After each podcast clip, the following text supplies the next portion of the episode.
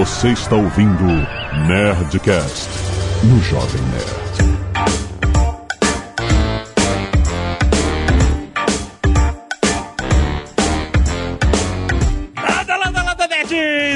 Alexandre Antônio Jovem Nerd quer fazer um nonsense branding? Pergunte-me como. Aqui é Sandro Magal, de meusucesso.com. Realidade não existe. O que existe é a percepção da realidade. Aqui é Flávio Augusto. Não esteja no mundo a passeio. Aqui é o Azagal e a gente tem uma marca para pessoas de baixa renda. Ah, temos? Temos. O quê? Chama Pobre Nerd. Bem? Sério mesmo? Pobre, né? Que excelente, Breno. Tem um restaurante Pobre Que que Juan. é isso? Tem o Pobre Juan. Pobre Juan. Que não é nada baixa renda. Ah, não é nada, exatamente. O, o nome do Pobre Juan muda conforme a pessoa que paga a conta. Eu cheguei lá, fiquei tudo feliz, comi, paguei a conta e mudou pra Pobre Dave. Exatamente. É, é desse nível. Sim, nerds, estamos aqui em mais um Nerdcast Empreendedor trazido pelo meu sucesso.com. Vocês sabem, todo final de mês até o final do ano, cara, tem um assunto interessantíssimo. E hoje nós vamos falar sobre branding. Branding e construção de marca, como isso é importante, como isso impacta não só no sucesso das empresas, mas na percepção do mercado delas, no preço que você vai vender o seu produto. Tem muita coisa sendo vendida aí pelo valor de marca, mais do que pelo valor do que é comprado, do valor material das peças juntas. A marca vale muito e nós vamos entender qual é o valor e como você constrói isso. Depois do Não tem e-mail, vamos direto.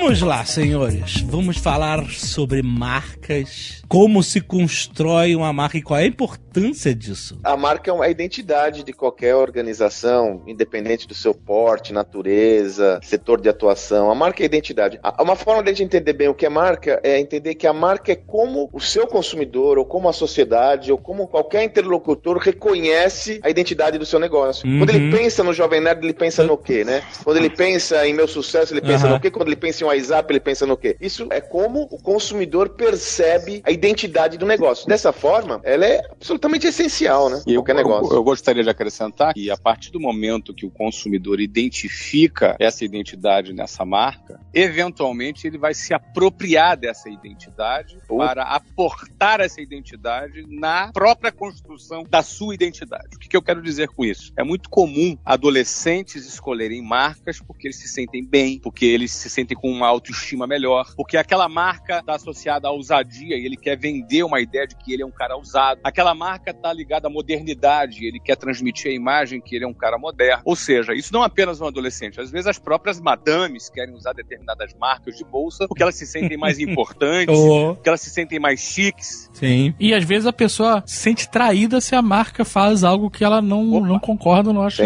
Claro, porque, ou seja, ela tá mudando a regra do jogo no meio do jogo. Como é que eu fico nessa história, né? Ela incorporou aquilo à identidade dela. É por isso que as marcas, elas se devem se, se manter fiéis ali, não é? A uma linha, porque ela conquistou um público. E não apenas é a identidade da empresa, mas isso influencia também na identidade do consumidor. Ele se apropria disso para ele também. É, um bom exemplo nesse sentido, Flávio, que eu estava me recordando quando você estava falando, eu não sei se vocês recordam, há um bom tempo, quando o Mercedes, a Mercedes-Benz, na sua linha de carros é, domésticos e tal, ele lançou o Classe A. Vocês se lembram desse, desse efeito, que eles tiveram que voltar atrás? Lembro, dizer, a, a Mercedes sempre foi reconhecida como marca premium, orientada a consumidores de alto poder Aham. aquisitivo. Eles identificaram um mercado, ao invés de ele fa- deles dizer, a estratégia deles, ao invés de ser uma estratégia como muitas empresas adotam, de ter uma marca de guerrilha, ou seja, criar uma outra marca fora da Mercedes, eles optaram por dar um downgrade na marca, popularizar um pouco mais a marca e lançaram o Classe A. E foi um Tá. fiasco. Porque a- aquilo que você comentou, né, Flávio? Os Isso. consumidores fiéis, se sim falar, não, mas aquela estrelinha na frente do carro é meu, ela me pertence, que ela tem um significado. Mas estão mudando o significado da marca? Pois é, inclusive o, o, o slogan era você de Mercedes. Isso, exato. Podia ser até, Até você, você de de Mercedes.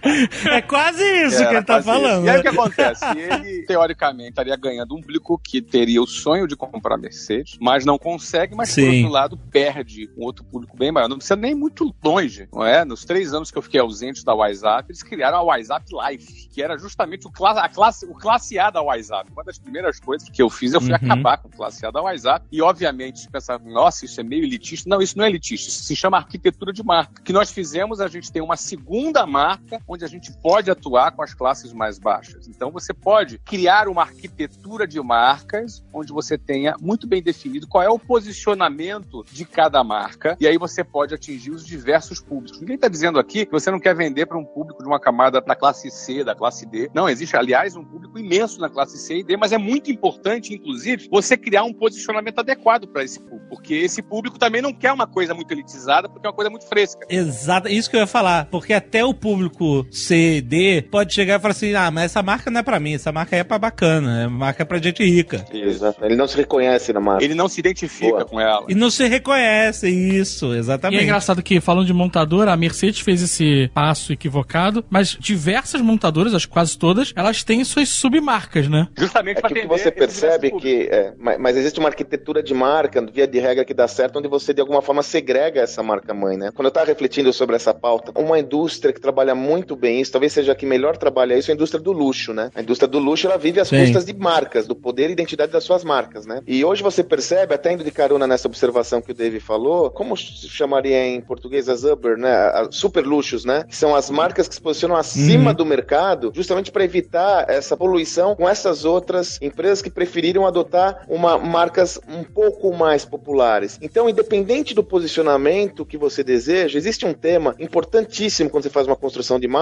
que é o seguinte: desenvolver uma arquitetura de marca ou desenvolver a sua marca significa fazer escolhas. É o trade-off em inglês. Não dá para você ser bom para todo mundo, não dá pra você fazer a mesma coisa para todo mundo. Não dá pra você ser percebido da mesma. É. Poucas marcas conseguem isso. Talvez uma Coca-Cola conseguiu isso, hoje em dia um Google consegue isso, mas são marcas muito peculiares. Via de regra, uhum. você escolher uma identidade de marca requer você fazer escolhas. E fazer escolhas é abrir mão de alguma coisa. Deixa eu é procurar é fazer então um resumo para você que está ouvindo. Aí a gente falando sobre branding, a gente acaba usando até alguns termos técnicos aqui, para não ficar uma coisa muito confusa e meio glamourizada. A gente não quer ter uma linguagem muito técnica. Então, o mais importante aqui é você não só aprender sobre o assunto, mas como principalmente você poder aplicar. Você, de repente, tem um negócio, uma padaria, uma, um restaurante, é, uma locadora de carro, seja qual for o seu negócio, é muito importante você definir qual é o posicionamento da sua marca. Olha, lembra disso. Você tem um negócio, mas você tem uma marca. A marca é mais do que um nome, é identidade, aquilo que você a identificação que você quer criar com o seu consumidor. Então, primeira coisa que você tem que ter, tua empresa pode ser minúscula, não importa. Você precisa saber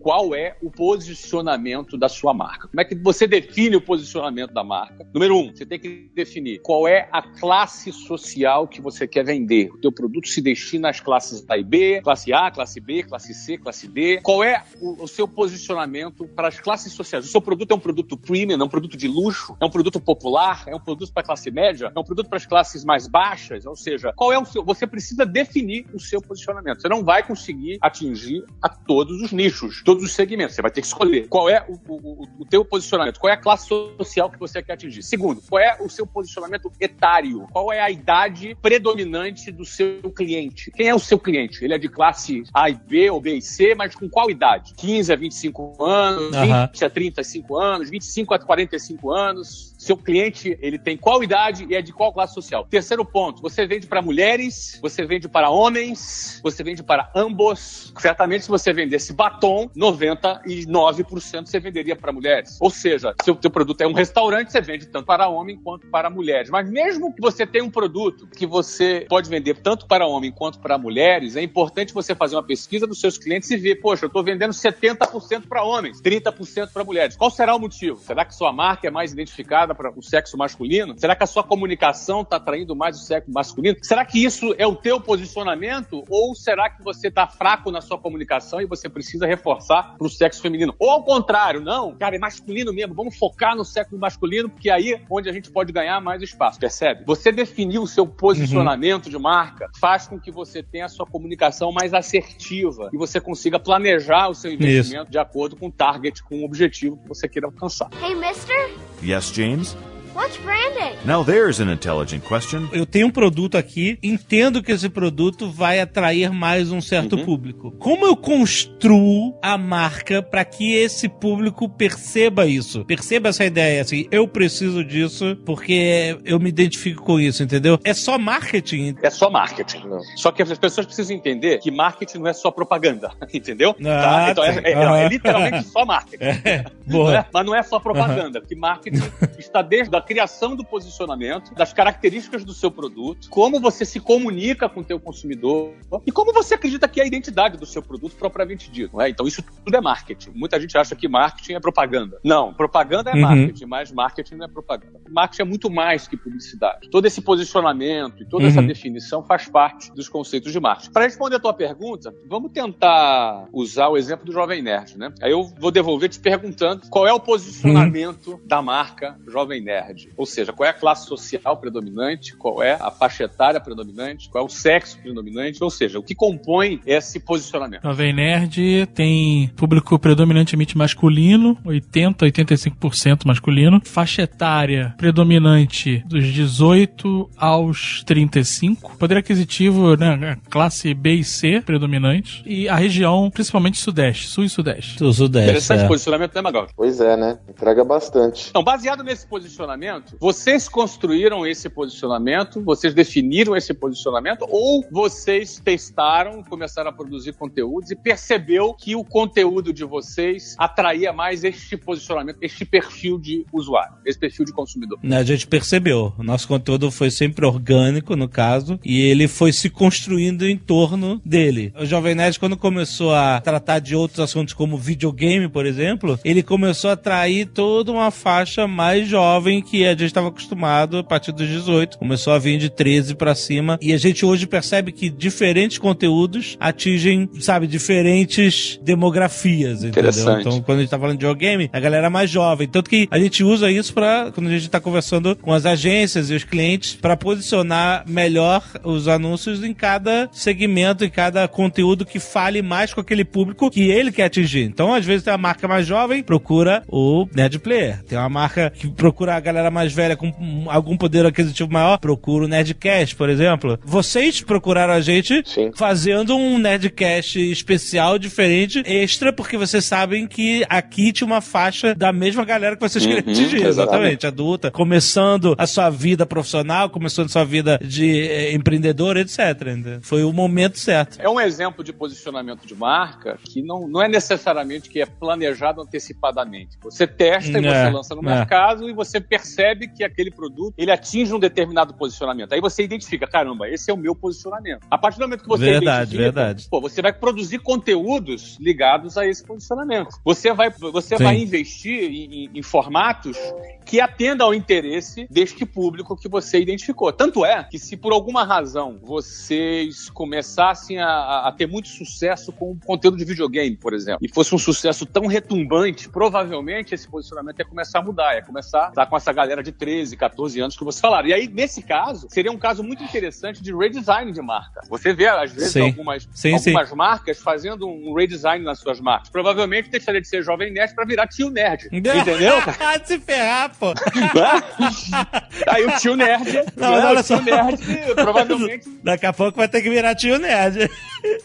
Mas olha só, isso já aconteceu de uma certa forma com o nosso conteúdo quando a gente começou a fazer o Nerdcast. Antes da gente fazer o Nerdcast, não existia vídeo, não existia áudio, existia- era só conteúdo em imagem Sei. e texto no Jovem Nerd. E o Nerdcast, quando surgiu, foi uma forma muito nova de se comunicar com o público que já curtia o site antes, pelas suas publicações. E aí, com o tempo, a gente foi vendo que o próprio Nerdcast se tornou o conteúdo mais poderoso Certo. do Jovem Nerd. E a gente foi deixando de produzir outros conteúdos de imagem e texto, porque dentro da interseção de conteúdos que a gente adorava produzir e achava que dava certo, o Nerdcast se colocou, se posicionou como proeminente. Então ele era prioridade desde o início, entendeu? E a gente adaptou e foi mudando o site com o tempo, entendeu? Não, e é engraçado porque o próprio Nerdcast ele teve uma mudança de posicionamento. Quando ele começou, ele era, o nosso slogan era a visão do mundo nerd. E aí a gente percebeu que com o tempo a gente ia acabar limitando o conteúdo que a gente podia abranger. Era só coisa nerd, nerd, nerd. E aí a gente mudou pra a visão do mundo pelos nerds.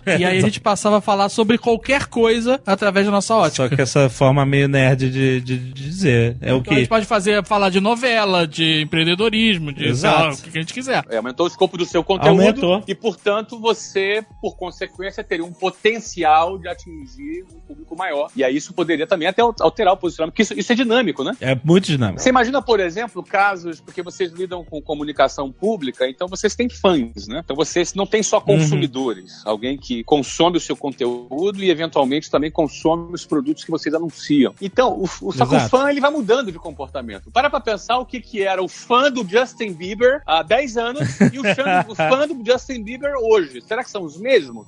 É, muda, muda, muda. É, isso é interessante até porque a gente percebe um pouco isso no universo de YouTube, né? Que a gente convive com várias pessoas que trabalham no YouTube. Youtubers, né, no caso. Ou creators, como gostam de chamar. E muitos deles trabalham com games e eles sofrem com essa mudança de percepção do Eles público. crescem, né? Quando eles começaram, exato, o público deles era muito novo, gostava de um tipo de jogo. Aham. Eles cresceram, o, o, o criador, né, o youtuber, ele cresce como produtor de conteúdo e ele muda a visão dele também. E o público também. Então existe esse, essa desgarrada, né? São poucos que conseguem continuar se comunicando com o público imagina, também. o cara, que, o cara que cria conteúdo do Minecraft, né? Ele vai, o público dele vai, vai mudar.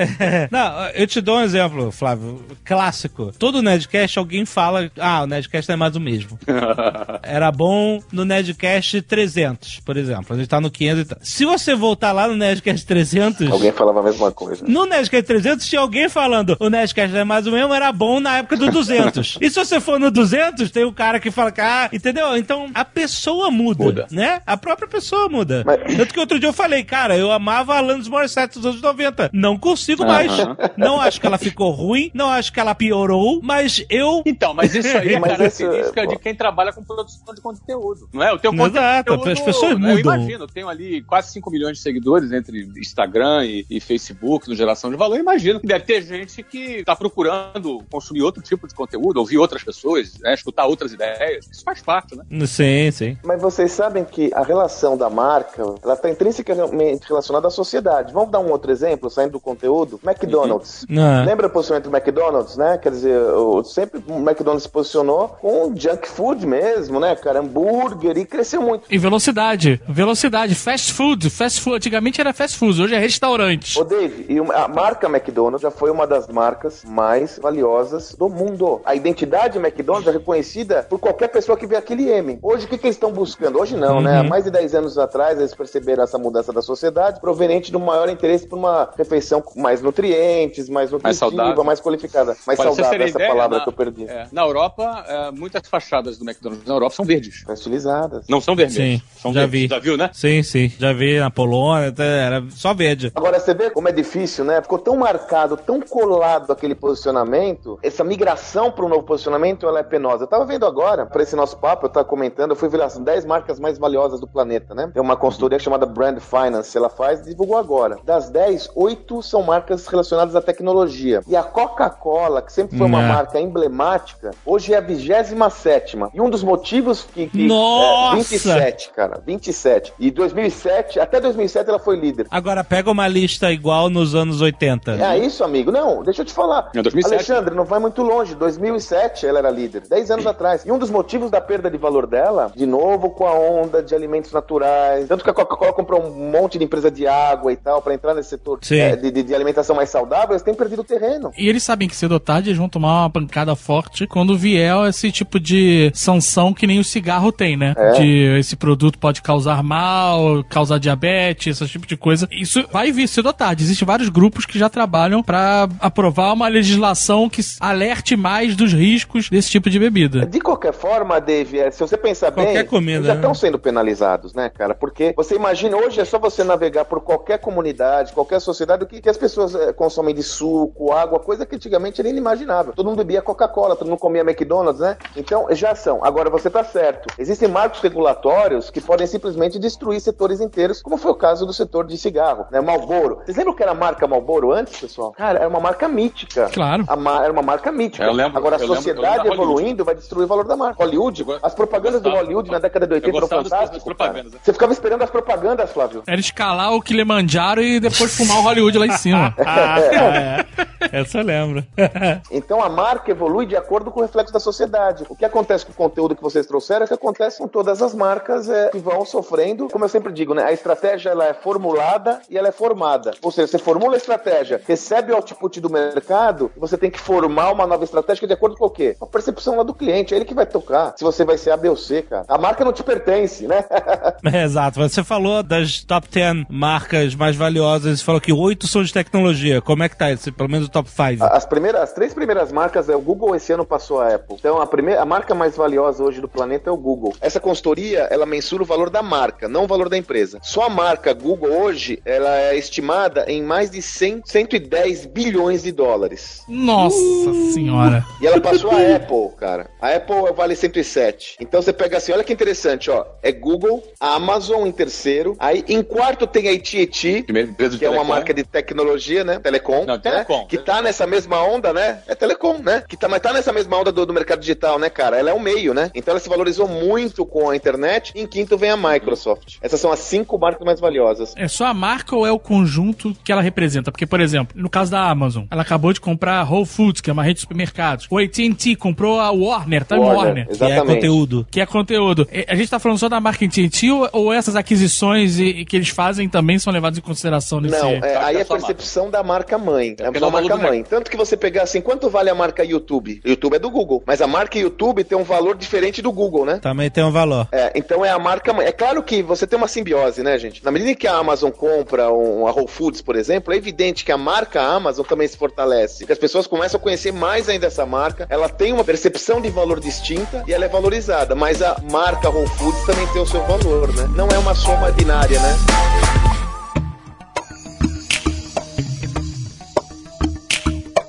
Ainda falando dessas duas marcas, é Amazon e Whole Foods, eu queria fazer uma pergunta. Né, a Amazon, essa marca conhecida por todos nós, comprou a Whole Foods, que é uma rede de supermercados que talvez muita gente que mora no Brasil não conhece. É uma rede mais voltada para orgânicos e produtos mais, mais saudáveis, entre aspas. É orgânico, mas tem sal pra cacete. Mas não importa. É, o que eu quero falar é o seguinte: o que pode acontecer, né, em termos de marca? Eles podem manter as duas marcas, eles podem fundir, né? Porque a Amazon agora tá querendo fazer lojas, é aquele Amazon Go, né? Que você pega os produtos e sai quais são os passos possíveis? É interessante analisar isso, porque existem várias vertentes que as empresas trabalham, né? Diferentes pra caraca, né? Exatamente. Ah, tem praticamente dois cenários aí que podem ser avaliados, né? Um, ela vai manter a marca Whole Foods e vai expandir essa marca e vai procurar criar alguma sinergia entre os negócios que tem a Whole Foods com a Amazon, usando inclusive os, os centros de distribuição da Whole Foods como apoio logístico. Exatamente. Então esse é Exato. Um... Tanto que a Amazon já tinha uma submarca de produtos de supermercado que era a Amazon Fresh né? É. Que você comprava, que comprava aquele botãozinho, não pegou? Pois é, você comprava aquele botãozinho, ah, quero comprar, sei lá o que, você aperta o botãozinho, ele compra e te entrega na tua casa. Automaticamente. E aí eu fiquei imaginando, né, o quanto que a Whole Foods faz parte de eles tentarem estabelecer de outra forma é, esse mesmo posicionamento, né, de estar tá dentro da casa da pessoa no dia a dia. É, eu acredito particularmente nessa hipótese, né, porque uma segunda hipótese Também. seria eles, não, vamos, vamos colocar um branding Amazon geral, um físico é. nas lojas Whole Foods, é. uhum. como uma única marca, e aí ele é. vai fazer uma transição, pode botar um Whole Foods Amazon, aí daqui a pouco é Amazon, Whole Foods, daqui a pouco é só Amazon. Não acredito nessa hipótese, porque a marca Whole Foods é um ativo, é uma rede importante, Sim. grande, existe pra a dezenas. Matar, exato. Não tem sentido. Eu acho que é muito mais uma, uma para uma sinergia de distribuição, de logística, e ele também ter pontos é. físicos de venda. Agora, se ele vai ampliar o mix de produtos do Whole Foods para alguma coisa que extrapole os alimentos saudáveis, eu também não acredito acredito, mas também a gente não sabe. Não creio. É. tem um posicionamento bem definido. Talvez eles tenham entendido que a marca Amazon não consegue fazer essa transição varejo geral para supermercado, sei lá. É, mas eu penso que existe uma ameaça aí que a Amazon sente. Isso, de novo, eu não ouvi, é uma, é um, eu estou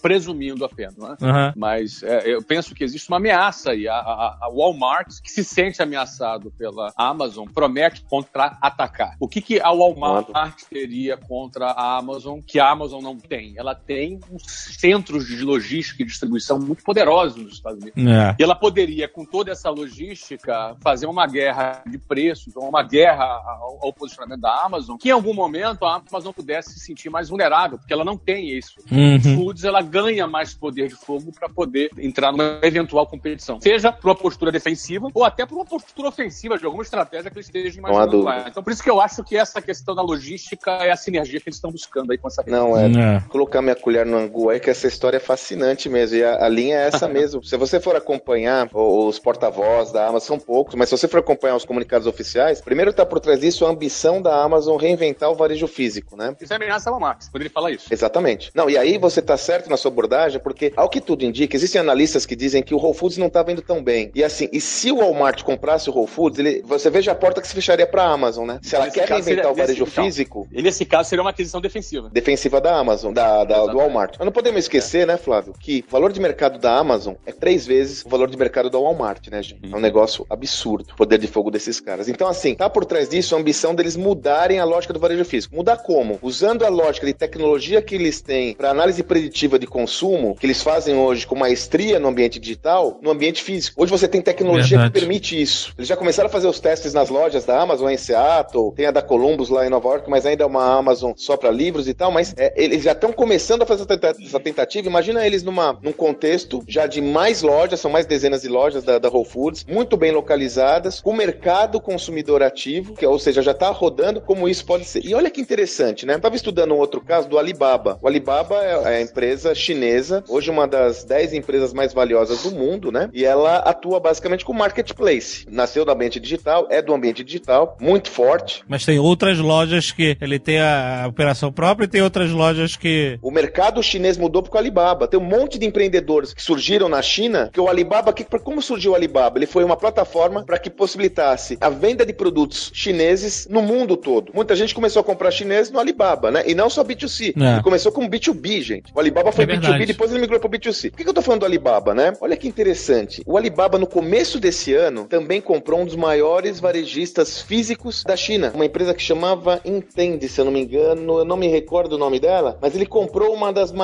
varejistas em físicos da China também. Com a mesma lógica. Utilizar as análises preditivas que eles têm, que são mestres e exímios no digital, para o ambiente físico. Ou seja, cada vez mais a- a- o território entre o que é digital, o que é físico, o que é on e offline, para usar até uma terminologia que já está velha, acaba sendo descontinuada. Nesse sentido, a pergunta que o Alexandre faz é, é muito interessante. Como fica a arquitetura de marca quando você desconstrói as fronteiras entre o físico e o digital, o analógico e o digital? Como é que elas vão começar a conversar? Seguramente, a gente vai começar a ver movimentos nesse sentido de uma integração dessas marcas para fazer sentido para todo mundo, né? É, ou então eles não vão integrar nada e vão usar somente a sinergia da logística, Back office. do back-office Possível. ou logística, principalmente logística, né? Por causa dos centros de distribuição. A gente, enfim, você percebe esse próprio movimento do Alibaba, ele é muito similar ao da Amazon. Então é meio que já. Muito. É meio já lugar comum, provavelmente, dentro dessas empresas de tecnologia, entendimento da importância do mundo real, não é? Talvez. Exato. Porque a claro. gente tem as empresas de tecnologia em primeiro lugar como marcas, mas amanhã você pode ter nenhuma delas lá. Sem dúvidas. É por isso que Nasdaq é uma, é uma bolsa muito mais volátil que Dow Jones, porque as empresas de tecnologia oscilam muito. Eu andei lendo um artigo dizendo que o Uber está com risco de acabar. É, a questão, a questão regulatória, né? É punk. Tá cara. com risco de acabar. artigo. Ou seja, outro dia a gente tava falando aqui que o Uber é revolução, agora tá com risco de acabar.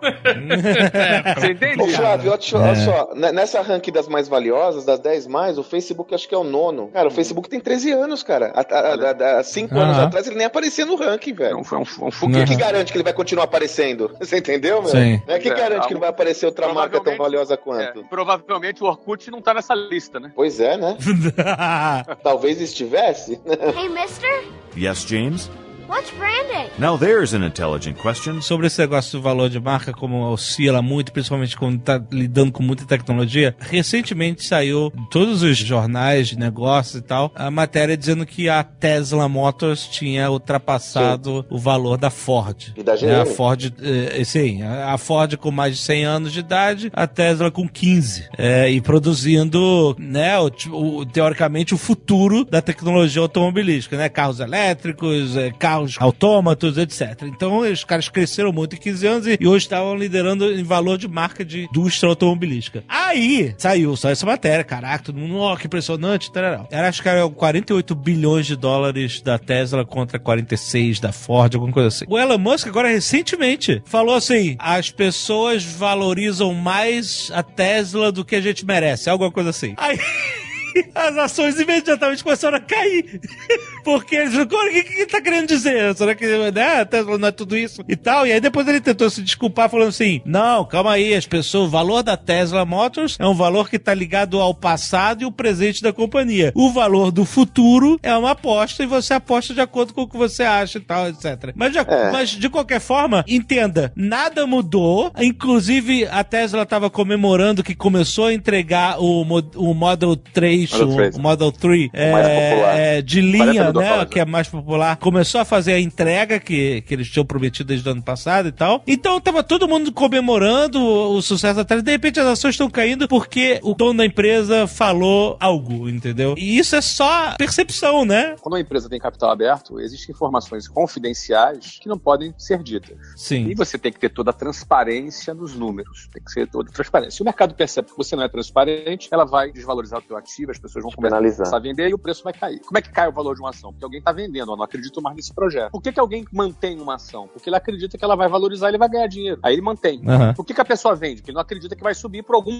informação. Sim. A empresa fala isso, não pode estar por trás disso. Fica um pouco de desconfiança, porque é muito volátil, né? Sim. As empresas petrolíferas no mundo inteiro já consideram os carros elétricos como uma ameaça ao seu modelo de negócio. Mas eu pergunto pra você, a Tesla, esse valor de ação, esse valor percebido da marca, o valor da ação não é subjetivo porque é o mercado que tá ditando. O cara tá vendendo, tá baixando o preço, tá comprando, tá subindo. Mas, principalmente quando o Sandro falou que esse ranking é de valor de marca e não dos assets das empresas. Isso não é loucamente subjetivo pra você conseguir ranquear assim? O valor da marca é, é subjetivo, embora provavelmente a consultoria Tem uma metodologia, criou alguma, enfim, é. isso, criou alguma metodologia para tangibilizar essa subjetividade. Agora, Sim. o valor das empresas não é subjetivo. Sim, a empresa sim, ela sim, tem sim. uma base, a valuation é baseada em projeções, porém isso pode variar de acordo com a empolgação do mercado. Se você compra demais, ela vai subir demais. Você vende demais, ela pode cair demais. Quando tem ações, por exemplo, que estão valendo menos que o patrimônio líquido da empresa. Exatamente. Porque significa que o mercado está mais preocupado com outros fatores externos, por exemplo, do que com o próprio valor da companhia. Sim. E por aí vai, né? Agora, você tem um fato concreto, temos que falar sobre esse caso, já que você trouxe aí, né? Quando nós estamos gravando agora, essa semana saiu o ranking da. o famoso ranking de valorização da empresa, que é o ranking da Fortune, né? Mas aí não é marca, é da empresa. Não, né? não, a empresa, só, só pegando o caminho que você trouxe da subjetividade do valor, e que, como o Flávio comentou, aí você tem um valor que, apesar de terem efeitos subjetivos na avaliação, ele tem um dado que é absolutamente objetivo, é a compra e venda de ação. Ela vale isso, você compra e vende. É, Né? E é, é. nesse ranking agora da Fortune 500, a Tesla aparece com valor de mercado maior, não só do que a Ford, mas maior do que a GM. Uhum. E assim, a loucura dessa história toda é que a Tesla vale mais ou menos 59 bilhões e o market cap da GM está em 52 bilhões. A Uhum. GM tem 225 mil colaboradores, trabalhadores. A Tesla tem 17 mil. A GM Uhum. produz por ano 10 milhões de carros. A Nossa. Tesla produziu no ano passado 76 mil carros. Então, é, Futuro. enfim, é é óbvio que é futuro, isso que eu ia falar. A futuro. subjetividade está na visão do É, futuro. mas agora, Agora, olha só, quem, vai tá, quem tá certo, a gente não tem como definir, né, É, cara? é, mas só pra É. o seguinte, não é só o futuro. Ele pega o seguinte, olha, ele pega e vê qual é a margem que a Tesla tem. E vê, cara, olha, olha a margem que essa aqui tem. E projeta essa margem pro futuro. A- Isso. A, pergunta é, eles vão conseguir ganhar essa escala? Isso, cara. Eles Esse é o acreditam ponto, que cara. sim, por isso a ação tá subindo. E, sobretudo agora com o carro mais popular, que, que- qual foi a leitura que o mercado fez? Esses caras estão bombando com um carro destinado a um pequeno público específico. Aí nós vamos falar de branding de novo, né? Ele posicionou a marca num- numa perspectiva mais premium, mas ele está se posicionando mais como uma, uma escolha inteligente, mais relacionada a um novo mundo, com uma nova matriz energética, por aí afora. Se esse cara teve sucesso aqui, ele baixa o preço de entrada, desnata o mercado de uma forma maior, cara, esse cara vai bombar de uma forma incrível. Fora que vocês lembram que a Tesla, ela controla toda a cadeia de valor, né? Ela tem desde a cadeia de abastecimento que é dela, né? Do carregamento das baterias, Sim. até as concessionárias. A Tesla é igual a Apple, né, gente? Eu sempre traço essa metáfora como modelo de negócios, vai, de varejo, é dona de tudo. Então, é uma Sim. leitura de mercado. Fala, pô, esses caras vão dominar a matriz. Aí você olha, como o Flávio comentou, se você pensar essa matriz energética pra frente, petróleo, extrativismo, hoje, gente, o David tá falando de cigarro, os carros estão seguindo pra um caminho também muito perigoso, porque o trânsito é, é inquestionável, a poluição, sabe? Esses, os caras que eram uma, uma, um símbolo de status podem se transformar no vilão da vez, né? Agora a Tesla não, ela traz uma outra proposição. É isso que os caras estão enxergando, né? Isso vai se refletir na marca. Talvez se a gente gravar esse programa daqui a um ano, a marca da Tesla vai estar entre as mais valiosas, eu diria. É porque a parada da Tesla não é só um carro elétrico, um Não é. combustível diferente. É o carro inteligente, é um carro que dirige sozinho. Essa que é a parada. É um trânsito que vai fluir melhor mesmo com volume, porque os, né? Você não precisa ter semáforo em cruzamento, por exemplo. Os carros se conversam e vão. e aí, então, esse é o posicionamento deles é futuro, né? Nós somos o futuro. Exato. Por isso que o valor do, da empresa está setado, está definido pelo futuro, né? A gente nunca pode esquecer que o valor da marca, na realidade, ele é reflexo do que acontece no mundo real, né? Não é um, não é um valor que você estima, não, não. Ele acontece nas interações. Por exemplo, né? Vocês viram um bom exemplo, é o que aconteceu com a United, com aquele vídeo que viralizou do- da retirada do passageiro, né? Pô, Sim, teve um é ônus na marca. Vocês concordam que o valor da marca da United Sim. teve um ônus proveniente daquele fato? Teve queda real do preço das ações. Do fato e da reação do presidente, né? É, eu, eu não sei como é que tá hoje os preços das ações, tá? Não sei. Eu sei, até teria curiosidade se conseguir verificar online aí algum gráfico dos últimos seis meses do Valuation. comportamento da ação. Não, às vezes tem um gráfico das ações, né? Porque assim, eu sem ver, eu diria pra vocês que ela caiu, mas eu já voltei. Não, vai- é, se não porque voltou- é produto de primeira necessidade, é quase um serviço Vai público, entendeu? Exato. Uh, não tem jeito, cara. Você vai fazer a tua pesquisa de passagem, se é mais barato é o United e você já esqueceu do japonês que apanhou lá, entendeu, cara? É, não, então, eu tô vendo aqui, não voltou, mas vai voltar, Flávio, pode ter certeza. Mas já vai subir um pouco, caiu mais, como é que tá? Ela tá meio flat. Tá meio flat. Ela, eu me lembro que ela, ela tinha caído uns 3% quando aconteceu aquele escândalo, né? Não foi 3 ponto alguma coisa, né? Só? Não, não, mas depois do presidente, que teve aquele e-mail divulgado falando que o cara tava sendo tão exigente e tal, que os funcionários foram exemplares, aí caiu mais ainda, porque foi o PR, o- a crise de PR piorou muito mais. Pode ser. Mas, Eu, eu, assim, me atreveria a dizer que volta. Eu atreveria a dizer que volta. é, deixa eu ver os últimos seis meses, os o últimos último seis ano. meses. Quando você vê a, a maior queda lá, deve ter sido quando aconteceu. Ó, problema. ah, já voltou. Aí, já voltou? Olha aí. já, já, já voltou. Caiu, subiu e já tá. Então, tudo agora- de qualquer- eu, é que eu falo, né? É um movimento de pessoas quase fazendo um protesto, não acreditam, mas daqui a pouco volta. Porque o que vai Pois é. definir o valor da companhia é a performance dela financeira, é o resultado que ela In- gera, você entendeu? Inclusive, É- tá valendo mais do que no início do ano, antes da parada acontecer. Pronto. Então já tá valendo mais que antes.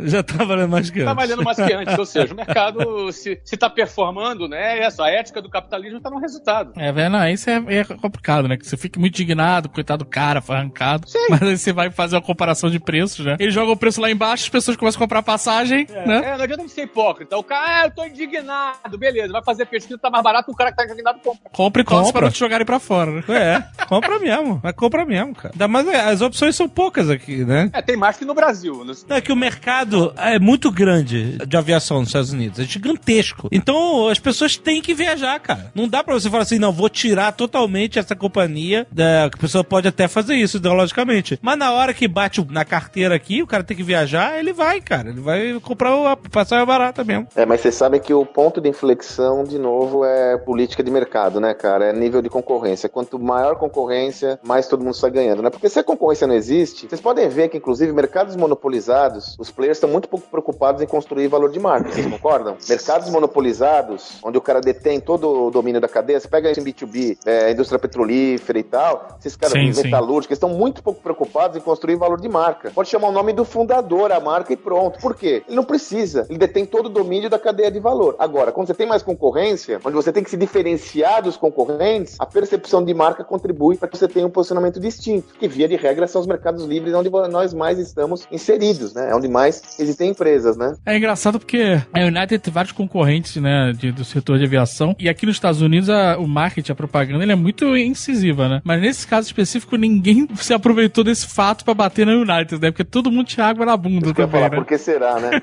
Agora, você viu que eles anunciaram agora, essa semana, a United declarou oficialmente ela está adotando alguns procedimentos para acabar com o overbook nos voos, no aeroporto. Uhum. Então, os procedimentos, pelo que eu vi, é, consistem em eles terem, com antecipação, avisar ao- ao- aos passageiros de determinado voo que pode haver esse risco, tentando organizar as coisas para que lá no aeroporto ninguém corra o risco de não embarcar porque deu overbook no voo, ou seja, porque teve Deixa- mais passageiros do que assentos, né? Deixa eu explicar um pouquinho o que que é overbooking aí pra galera. O que que acontece? A lei permite que as companhias aéreas vendam uma quantidade de cadeiras superior ao que tem dentro do avião. Porque estatisticamente sempre tem um número, um percentual de no-show. No-show é o cara que não aparece. Isso. Comprou, mas não aparece. Ele comprou, mas ele não vai, entendeu? E aí, como ele tem direito a reembolso, ele pode transferir, ele nem sempre desmarca, ele simplesmente não aparece. Então, como estatisticamente existe um percentual que não aparece, a lei permite que a companhia aérea venda. Vamos supor, eu não me lembro, eu não sei qual é agora de cabeça. Vamos supor que tem 100 cadeiras no avião, ela pode vender 110.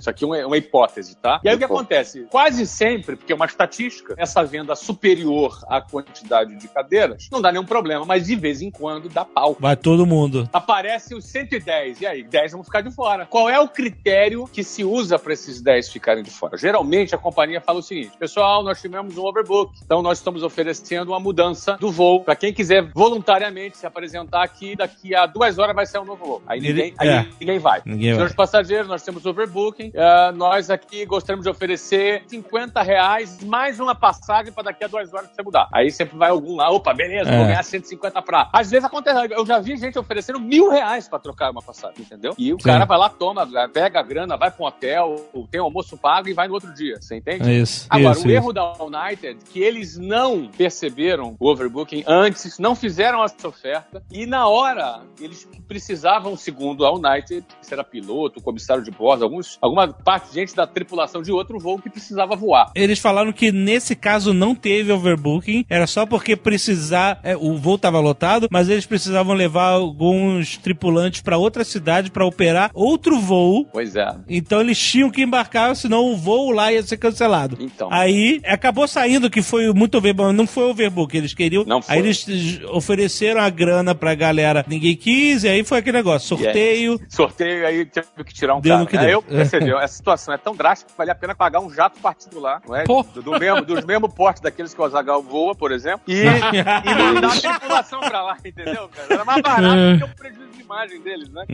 Viu, Fábio? Ele voa de jato particular pelas milhas que eles acumularam ao longo dos anos. Ah, vai se Que é uma nova modalidade. Eu ganho milha na companhia e uso na empresa de jatinho do Flávio. Exatamente. É isso aí.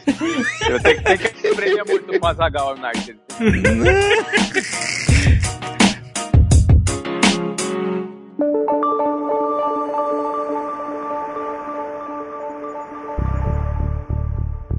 Um tema importante que a gente abordou aqui, referente a branding, a marca, é a arquitetura de marca, né? É interessante você notar como hoje a gente está num contexto de muitas fusões, aquisições, marcas novas, empresas novas. Como a gente falou de Amazon com Whole Foods, aqui no Brasil existe um movimento também acontecendo de uma forma muito intensa. Como é quando você compra uma outra empresa, adquire uma outra empresa com outra marca e tem que trazê-la para o portfólio? Né? Recentemente a gente falou, no último programa a gente comentou que agora, né, Flávio, o grupo Wiser, né, que é a holding que controla o WhatsApp, acaba de adquirir uma nova escola. E eu vi que a gente está vivenciando aí, está testemunhando um trabalho que você está fazendo em colocar essa nova marca junto da WhatsApp. Acho que vale a pena compartilhar isso com a galera, que é um bom exemplo prático de arquitetura de marca, né? Como você insere uma nova marca num composto já existente, sem afetar a primeira, né? Claro, eu acho super legal sim a gente falar sobre isso. Primeiro porque a gente sempre gosta de falar dos nossos negócios, daquilo que a gente está fazendo, porque fica menos teórico e mais prático. E a gente fala daquilo que está vivendo. E no fundo, a galera que nos acompanha aqui acaba participando desse reality show, porque cada mês a gente vai informando as pessoas e é possível as pessoas até compreenderem a estratégia e porquê das decisões que são tomadas. Isso aí eu acho que é um material rico que vai ficar registrado aí por anos. As pessoas vão poder acompanhar e saber como cada um desses passos aconteceram. Então, eu vou dar um passo atrás, até sobre um tema que eu mencionei aqui no início do programa, que é sobre a WhatsApp Like, que era uma marca que foi criada. Né? Então, lembrando a vocês, eu vendi a WhatsApp em 2013 e recomprei a WhatsApp no final de 2015, praticamente em janeiro de 2016. Fiquei três anos fora. Nesses três anos, foi chamado a WhatsApp Life. A WhatsApp Life eu chamo do, do classe A da Mercedes, né? Aquele projeto que não deu certo, nasceu, fracassou e naufragou. E a WhatsApp Life naufragou, que nós acabamos com a WhatsApp Life, que não fazia nenhum sentido você querer descaracterizar um posicionamento premium que a WhatsApp tinha, tentando criar uma WhatsApp mais barata. Uhum. Um posicionamento premium, muita gente, de novo, às vezes o consumidor não entende, pô, Flávio, você quer vender caro, que não vende mais barato. Não, a gente, é uma questão de posicionamento. Você que empreende, você precisa ter um posicionamento. Você precisa respeitar esse posicionamento. Se você tem um produto que tem um posicionamento, principalmente no que se refere a essa questão social e etária, você tem que respeitar. E é um erro quando você descaracteriza isso. Um exemplo foi esse aí que a gente já falou da Mercedes. Teve um outro também que é sempre tem um burocrata que faz isso. O Steve Jobs, antes de morrer, tinha algumas crenças na Apple que determinaram a Apple ter se tornado o, o produto premium que ele se tornou. Então, a primeira coisa que fizeram foi o quê? Criaram aquela porcaria daquele iPhone colorido. Qual era o nome dele mesmo? Hum,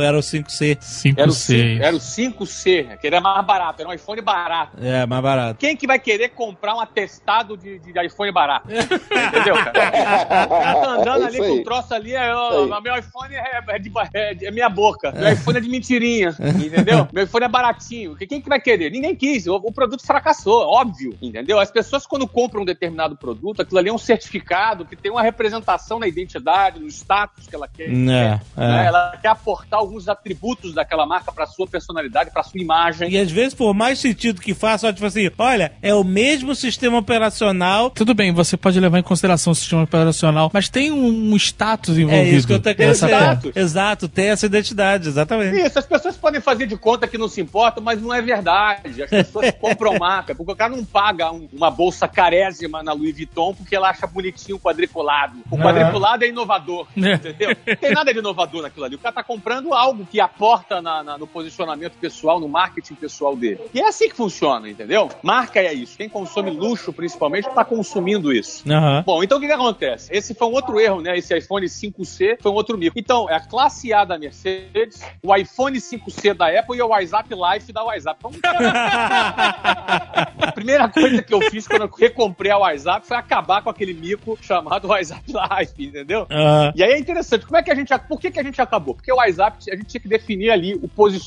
dela. Como é que a gente fez com aqueles milhares de alunos do WhatsApp Life que compraram o serviço? Nós demos upgrade pra eles. Você imagina que eles ficaram felizes? O cara Ah, comprou uma caraca. classe econômica e ganhou uma, uma business class de graça, entendeu? É, comprou um- claro. uma, uma porcaria de um 5C e ganhou um iPhone de verdade. Aham. Então, a mesma coisa que a gente fez foi isso. A gente fez um upgrade em todo mundo, fizemos investimento, fizemos um recall do material didático. Foram, cara, centenas de milhares de livros que nós demos gratuitamente aos alunos para que eles pudessem fazer upgrade. WhatsApp, resolvemos o problema do posicionamento da WhatsApp. Esse foi o primeiro passo. O segundo passo, nós criamos uma segunda marca que fizesse parte dessa arquitetura de marca, YouMove, para atender esse público de classe B e C que, que pretendia assumir, que pretendia atender ao WhatsApp Live. Aham. Então nós criamos uma outra marca, uma marca que já tem 50 escolas em operação em algumas cidades do Brasil. E aí, recentemente, na semana passada, nós compramos a Number One, há 45 anos, que é líder em Belo Horizonte, em Minas Gerais principalmente. 70% das suas escolas estão ali no, no estado de Minas Gerais, são 135 escolas, também voltados para a classe B e C. Essa rede com 135 escolas. Na semana passada, nós anunciamos a fusão entre Number One e YouMove. Ou seja, as 135 escolas da Number One, mais as 50 escolas da YouMove, 185, mais as 20 escolas da YouMove que tem para inaugurar, já com contratos de franquias assinados para inaugurar até março, 205 escolas, e mais 50 escolas da Number One que nós assinamos a Ronaldo Academy, que é uma empresa do Carlos Wizard, nosso sócio na WhatsApp, e nós estamos implantando uma Number One dentro de cada Ronaldo Academy. Vão ser no total 250 escolas que vão trabalhar com a bandeira Number One, a marca escolhida para a fusão. Isso que eu ia perguntar. Você escolheu uma marca. Isso, nós escolhemos a marca Number One por quê? Porque é a marca mais antiga, uma marca mais bacana ali, que consegue, ao- que ao longo desses últimos 45 anos se tornou líder lá no estado de Minas Gerais, que é um estado bastante importante do Brasil. E a marca Number One é a marca que se tornará guarda-chuva dessa nova rede. E uma série de atributos da YouMove, como modelo de negócios, como sua metodologia para adultos, tudo isso vai ser aproveitado dentro do Number One. Ou seja, é uma fusão. A gente pegou o melhor das duas marcas e criou uma única marca com 250 escolas. Qual é a vantagem? Por que, que alguém faz isso? É O isso. motivo é simples. A gente quer ter uma marca mais relevante, a gente quer ter uma marca com um poder de fogo econômico muito maior para você ter uma capilaridade. Quando você tem uma capilaridade do Brasil, você passa a poder fazer um investimento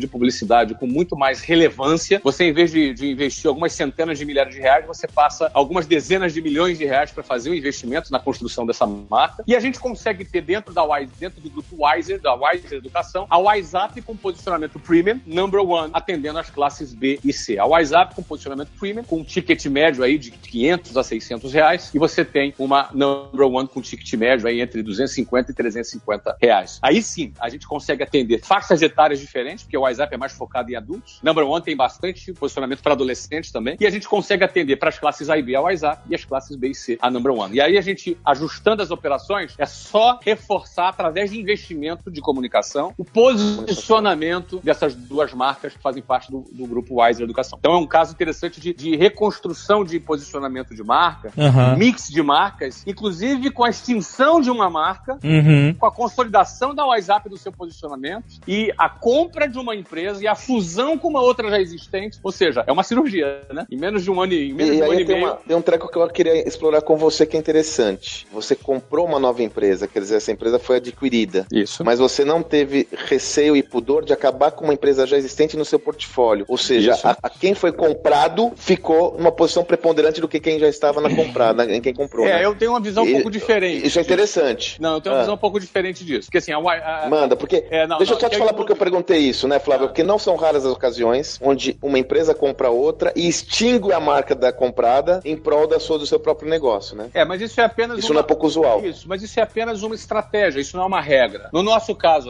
Tá, aqui, lógico, nós, não- nós claro. não extinguimos, nós não extinguimos a iMove, sendo aqui é uma fusão. Nós estamos usando aqui o modelo de negócio da iMove, é a metodologia voltada para adultos da iMove. Excelente. E vamos pegar a metodologia voltada para adolescentes da Number One e a marca. No fundo, a empresa é mais que a marca. Você tem a marca e o seu modelo de negócio. A gente vai usar o modelo de negócios de Umove, mas a marca Number One, ela sim fica. Então eu não diria que nós não estamos nem extinguindo a Umove e também nem extinguindo outros elementos da Number One. É uma fusão. Eu acho que a fusão é a palavra propriamente dita. Quando você pegar A com B, não é nem o A nem o B. O que nós temos hoje, a nova Number One, é resultante dessa combinação que estrategicamente vai deixar a Wiser muito mais Pô, ficou legal. focada, né? Hey, mister, Yes, James?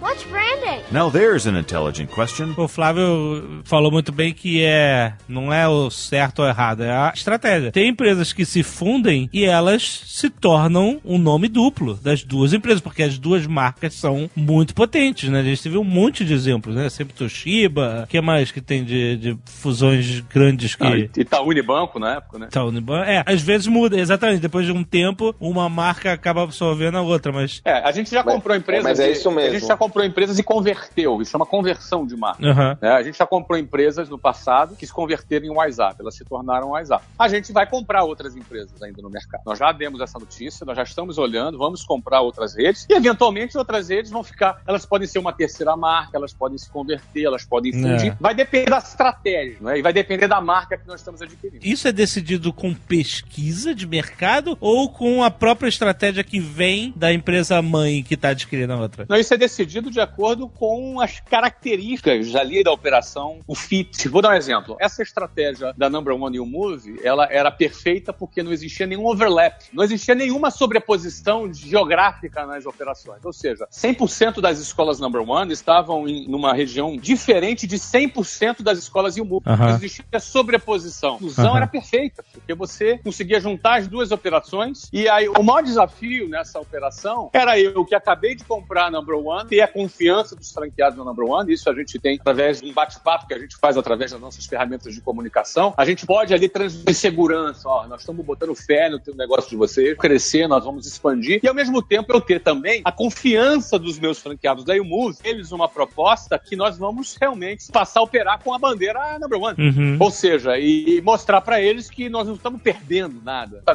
Não é? Quando você explora a sinergia, é um mais um igual a três. Aham. Essa é a lógica da sinergia. E aí todo mundo está enxergando com uma rede maior, mais relevante do mercado e ganhar mais poder econômico para poder investir e divulgar e fortalecer e expandir. Nossa meta é ter mil escolas na WhatsApp, que a gente já anunciou aqui até 2020. Meta, né? É ter mais mil em number one. Então é mil da WhatsApp mais mil da number one. O famoso dobrar a meta, né? Só que dessa vez é de verdade. E o ponto fundamental disso, por isso que eu fiz a pergunta, é que a estratégia, ah, veja bem, a arquitetura de marca, ela deve seguir uma estratégia do negócio. Tudo que você faz relacionado à marca segue a estratégia. Ela não se esgota em si mesma. Ela sempre está relacionada ao posicionamento do negócio, à estratégia do negócio e como você quer ser percebido pelo mercado. Nesse sentido, ela pode mudar, ela pode variar, ela não é inflexível. Ela obedece uma estratégia corporativa. Uhum. O exemplo que a gente trouxe aqui, que o Flávio trouxe, ele é mais do que tudo, isso é para exemplificar, tangibilizar, concretizar para a gente não ficar só no teórico. A estratégia de marca segue a estratégia do negócio. Você vai ter uma coisa que chamam de dissonância cognitiva, né? Você percebe de um jeito uma coisa que entrega do outro, né? Aí com o tempo você vai destruir valor. É o exemplo que a gente deu do classe A, com o tempo isso, essa estratégia não vai, não vai gerar fruto. A gente pode mencionar o caso da Alpargatas, que fez um rebranding incrível com a Havaianas, né? Que era, era um Havaianas, produto considerado popular, barato, que você comprava em qualquer lugar, Havaianas, chinelo aí qualquer, e que se tornou um produto de AB, desejável, sabe, um Caríssimo. né? Sem E dúvida. isso foi uma estratégia de reposicionar a marca, né? O que Exatamente. acontece também com sucesso, né? O cara que mudou a percepção do produto, é óbvio que o produto em si não mudou muito. É claro que tem umas havaianas que tem uns pendurucalhos e outras que tem imagens licenciadas de outras marcas também impressas na sola e tal, mas o produto em si continua sendo aquele chinelão de borracha. Só que ele mudou a Exatamente. percepção que você tem daquilo, né, cara? É, é, é um caso. A gente pode fazer um programa inteiro sobre esse caso, porque ele é um grande sucesso de rebranding, né? De você. É, mudança de posicionamento completo. Exatamente. Olha, a gente tem uma história nonsense branding.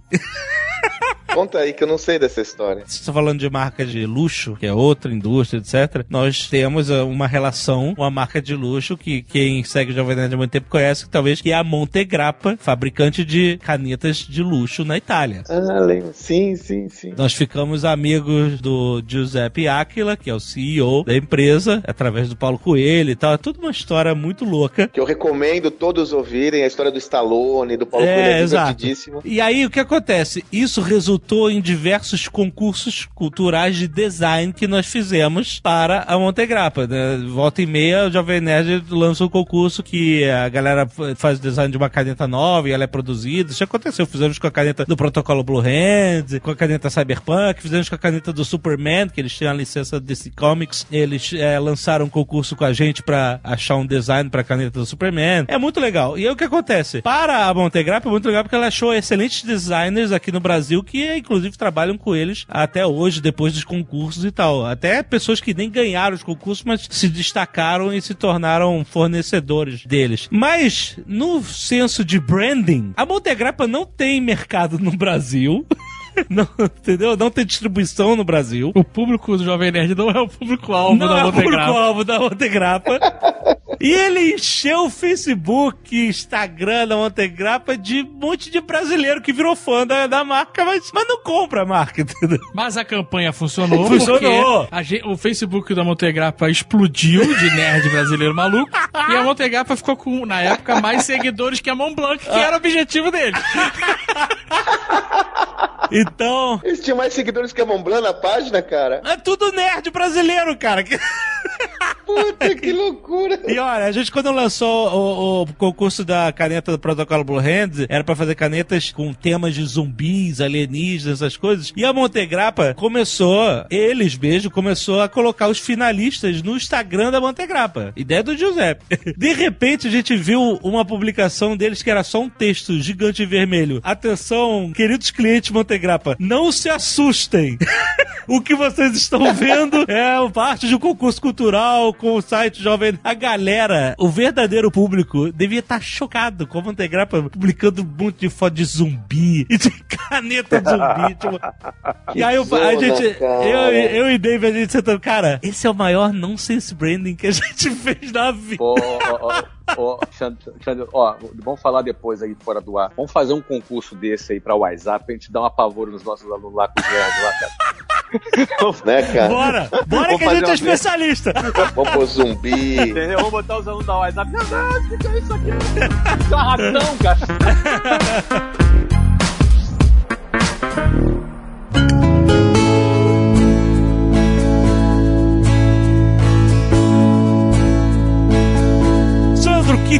temos esse mês para anunciar para os nossos queridos ouvintes que estão interessadíssimos em entrar no meu sucesso.com, aprender, estudar e impulsionar seus negócios? Crescer, né? Alexandre, no, na- no programa passado, né, a gente fez uma ação que nós estávamos lançando um primeiro curso estruturado lá no meu sucesso.com, chamado Start. O objetivo desse curso são cinco semanas que vai de A a Z para desenvolver todos os fundamentos do negócio. Então, para quem está pensando em, em empreender, você vai ter lá um modelo pronto. Para quem já empreende, a possibilidade de se aprofundar em cada tema. Então, nós temos lá um facilitador nesse processo todo, é todo online. Temos um facilitador que é o Marcelo Pimenta, mas os nossos professores mesmo são os nossos empreendedores. Então, os nossos professores é são o Flávio, é o Alexandre Costa da Cacau Show, é o Caíto Maia da Chili Beans, é o Rony Messer da Reserva, é toda essa turma da pesada, porque o professor ele vai conduzindo a tese, mas ele vai dar prática para teoria. Então, ele sempre vai mostrar como aquilo funciona na prática. Assim, a gente faz uma cola bastante bem o conteúdo teórico com o prático e, e- e você tem uma memorização fácil da aplicação daquele conceito. Foi um baita sucesso. Foi um baita sucesso a ação que a gente fez no, no mês passado. Foi Excelente. um baita sucesso. E aí, quando tá entrando esse programa no ar agora, o curso todo já vai estar praticamente com as cinco semanas no ar. Então, qual que é a proposta que eu tenho pra fazer hoje pra gente aqui? Olha só, eventualmente existe alguém que ainda tem dúvida sobre se vai se adaptar a esse conteúdo, não vai, se é realmente vai ser valioso pra ele ou não vai. Então, qual que é a sugestão que eu tenho? Vamos oferecer sete dias gratuitos pra quem ainda tem essa insegurança. Olha! Qual que é a ideia? Você vai ter sete dias gratuitos,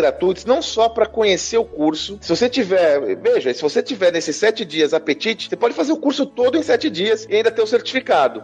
Mas aí você, além de ter acesso ao curso, vai ter acesso a todos os conteúdos do meusucesso.com. Nós estamos agora, ó, no dia 7 de agosto, a gente vai ter a fazer o evento, vai voltar a fazer as nossas pré-estreias lá no Cinépolis do Shopping JK. Nós vamos ter o próximo estudo de caso, o Feto. Caraca, fantástico. Delfino, ele é fundador da Cachaçaria Água Doce. Sabe aquela rede de restaurantes chamada Cachaçaria Água Doce? O. Delfino é fundador, ele começou do zero, é uma história daquelas de resiliência, superação. Então, assim, olha qual que é a ideia.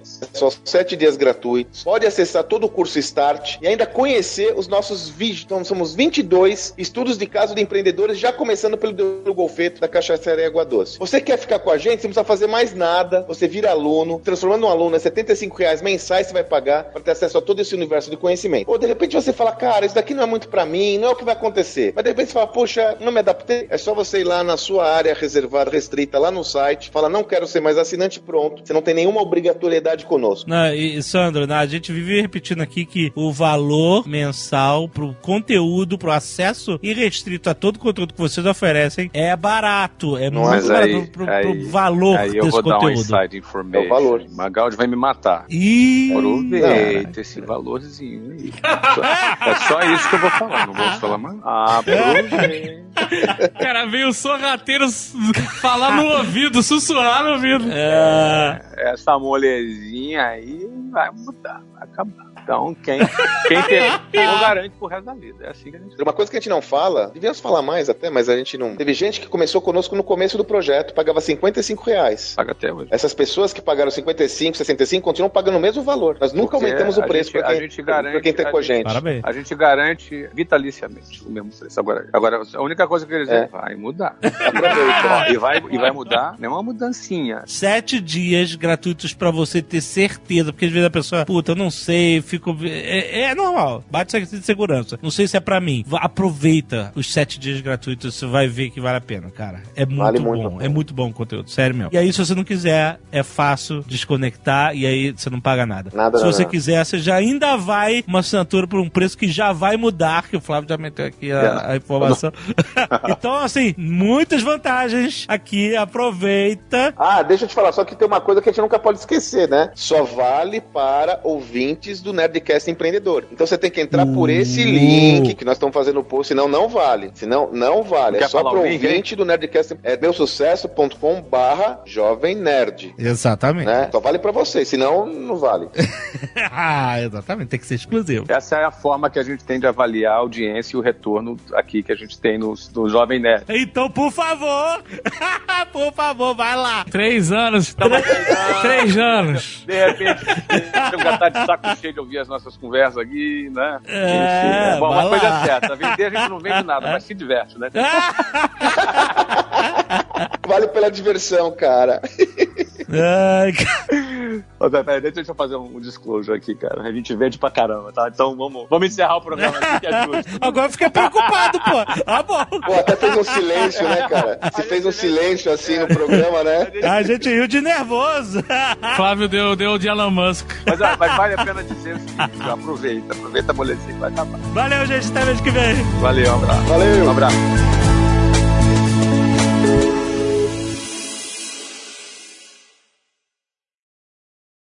Este Nerdcast foi editado por Radiofobia, podcast e multimídia.